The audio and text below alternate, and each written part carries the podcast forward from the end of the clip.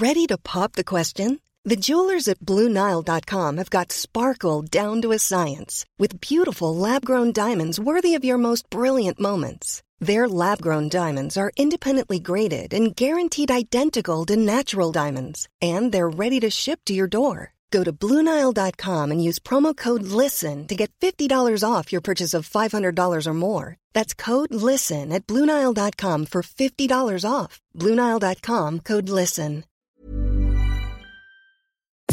Nous sommes en guerre. Moi, moi, je, personnellement, je m'étouffe. Accélère Accélère Ils sont aux ordres du pognon Faut laisser la star tranquille.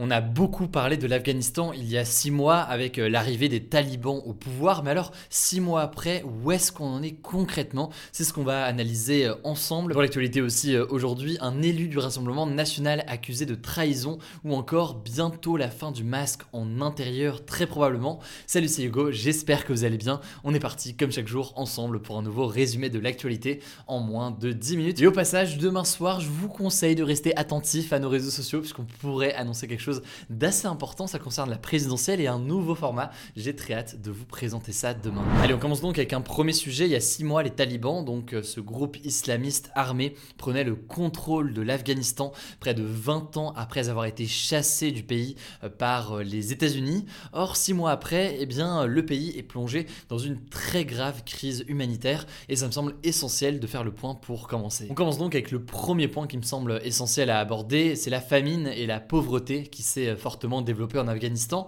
En effet, selon euh, l'Organisation des Nations Unies, c'est près de 23 millions de personnes, soit tout simplement près de la moitié de la population de l'Afghanistan qui est confrontée à la famine. Ce n'est pas dire que euh, la moitié de la population est en situation de famine, mais simplement, eh bien, pour plus de la moitié de la population, le risque est très présent. Par ailleurs, selon l'ONG Save the Children, près d'un million d'enfants sont forcés à travailler pour essayer de gagner de l'argent et se nourrir, et certains parents sont même obligés, dans certains cas, de vendre leurs enfants. C'est ce que rapporte notamment euh, Courrier International. Alors l'une des raisons, c'est donc euh, la crise politique, mais euh, c'est en fait la conséquence de la crise politique, à savoir le fait que un certain nombre d'aides, donc qui étaient versées jusqu'ici par des pays du monde entier, comme les États-Unis par exemple, se sont retrouvées mises en pause à cause de l'arrivée des talibans, par crainte notamment que ces talibans au pouvoir aujourd'hui détournent cet argent envoyé par exemple par les États-Unis pour en faire autre chose que euh, d'aider euh, la population. Le deuxième point important à noter, c'est que euh, six mois après la prise de pouvoir des talibans,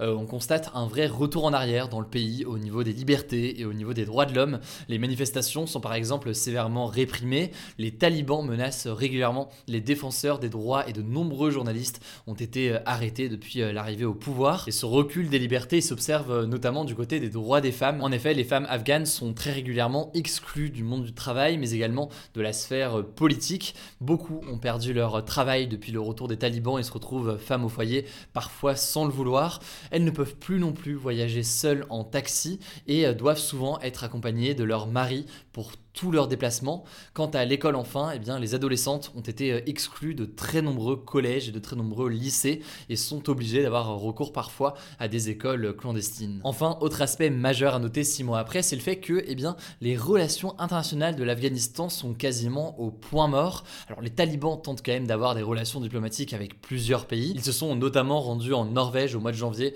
pour discuter notamment de cette euh, situation humanitaire et essayer de trouver euh, des solutions.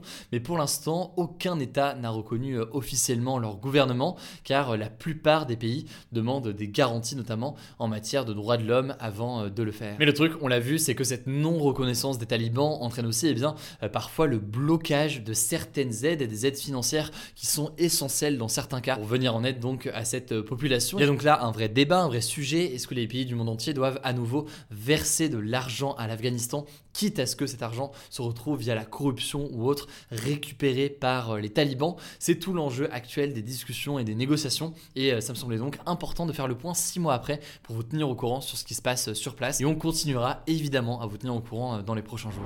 Et on continue avec le point présidentiel très rapidement comme chaque jour et on commence avec une première information. Je voulais partager hier d'ailleurs en soi en vous partageant le décompte à jour mais la candidate du parti d'extrême gauche Lutte ouvrière Nathalie Arthaud a officiellement officiellement obtenu ses 500 parrainages d'élus nécessaires pour être candidate. Elle pourra donc être candidate à l'élection présidentielle, tout comme d'ailleurs la candidate du parti de droite Les Républicains Valérie Pécresse ou encore la candidate du parti socialiste Anne Hidalgo et euh, le pas encore candidat Emmanuel Macron qui lui aussi a déjà obtenu euh, ses parrainages. On va suivre dans les prochains jours donc cette récolte des parrainages qui sont nécessaires pour être candidat. Les élus ont jusqu'au 4 mars pour donner euh, leur parrainage à un candidat à la présidentielle. Deuxième information aujourd'hui concernant la présidentielle, le député européen Nicolas Bay a été exclu du Rassemblement national puisqu'il aurait transmis des informations confidentielles sur la campagne de Marine Le Pen à Éric Zemmour. Selon Marine Le Pen, il y avait déjà des soupçons sur le possible ralliement de Nicolas Bay à Éric Zemmour. Et bien maintenant, c'est euh, assez sûr, hein, même s'il ne l'a pas annoncé euh, officiellement et publiquement. Mais justement en soi, le fait pour Marine Le Pen d'exclure elle-même Nicolas Bay, eh bien, ça lui permet de prendre les devants en matière euh, de communication et d'annoncer donc son exclusion avant que Nicolas Bay n'annonce son départ. Bref, il y a du mouvement entre le parti de Marine Le Pen et celui d'Éric Zemmour. Allez, on passe aux actualités en bref. On commence avec un premier sujet. Je vous avais déjà parlé il y a quelques jours d'une annonce du gouvernement, le fait que à partir du 28 février, il ne sera plus obligatoire de mettre son masque dans les lieux clos qui demandent un pass vaccinal, comme par exemple le cinéma, le théâtre ou encore euh, les musées. Et eh bien en l'occurrence, le port du masque euh, partout en intérieur pourrait être abandonné d'ici à la mi-mars aussi. C'est ce qu'a annoncé le ministre de la Santé euh, Olivier Véran ce mercredi sur France Info. Concrètement, ça concernerait là des lieux plus larges, à la fois les transports, mais aussi l'école ou encore les entreprises. Il a précisé que tout ça c'était sous réserve qu'il n'y ait pas de saturation dans les hôpitaux et sous réserve que la situation sanitaire continue de euh, s'améliorer. Ce serait donc un changement euh, majeur quand même au quotidien. Et concernant le pass vaccinal, Olivier Véran a déclaré qu'il était euh, envisagé de l'alléger en mars, mais de le conserver tout de même dans les endroits les plus à risque, comme par exemple les boîtes de nuit. Ça continue donc à faire débat, mais évidemment, on vous tient au courant là-dessus dans les prochains jours. Deuxième actualité, justement, tant qu'on parle de santé, rien à voir, mais je voulais vous parler d'une innovation assez prometteuse qui permettrait de mieux détecter l'endométriose, une maladie donc gynécologique dont souffre jusqu'à une femme sur 10 en France.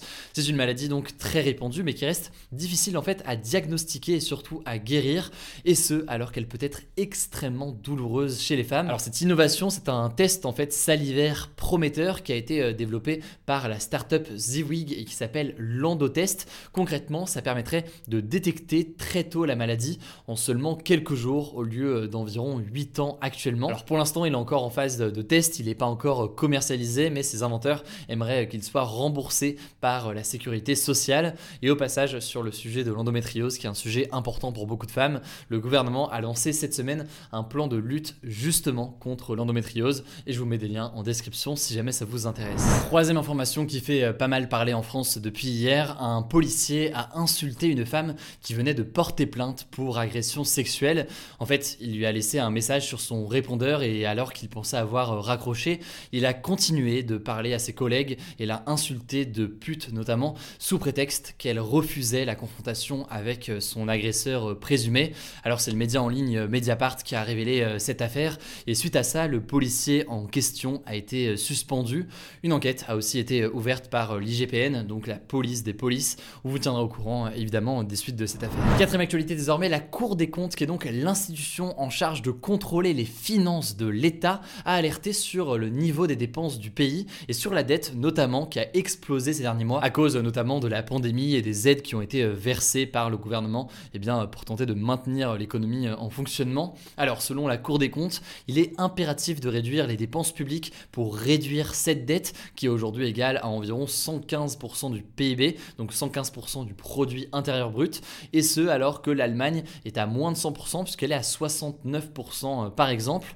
Avec euh, ce rapport, la Cour des comptes envoie aussi un message aux candidats à l'élection euh, présidentielle, notamment à ceux qui ont prévu de dépenser beaucoup d'argent public dans leur programme. Mais il faut bien noter que cette institution ne peut pas du tout obliger un président à changer son programme. Et par ailleurs, ça pose une question et un débat plus large sur la gestion d'une telle dette. On aura l'occasion, je pense, d'en reparler dans les prochains jours à l'occasion du coup des débats sur la présidentielle. Bon, dernière actualité un peu plus légère pour terminer en Ukraine, quelques grands-mères ukrainiennes se disent prêtes à combattre si jamais la Russie envahit l'Ukraine. Elles sont appelées le bataillon des babouchkas elles ont reçu en fait une formation militaire de base par le régiment Azov qui est souvent classé très très à droite. À noter au passage que les États-Unis affirment ne pas avoir vu de retrait des soldats russes à la frontière avec l'Ukraine, contrairement à ce que la Russie affirmait mardi matin.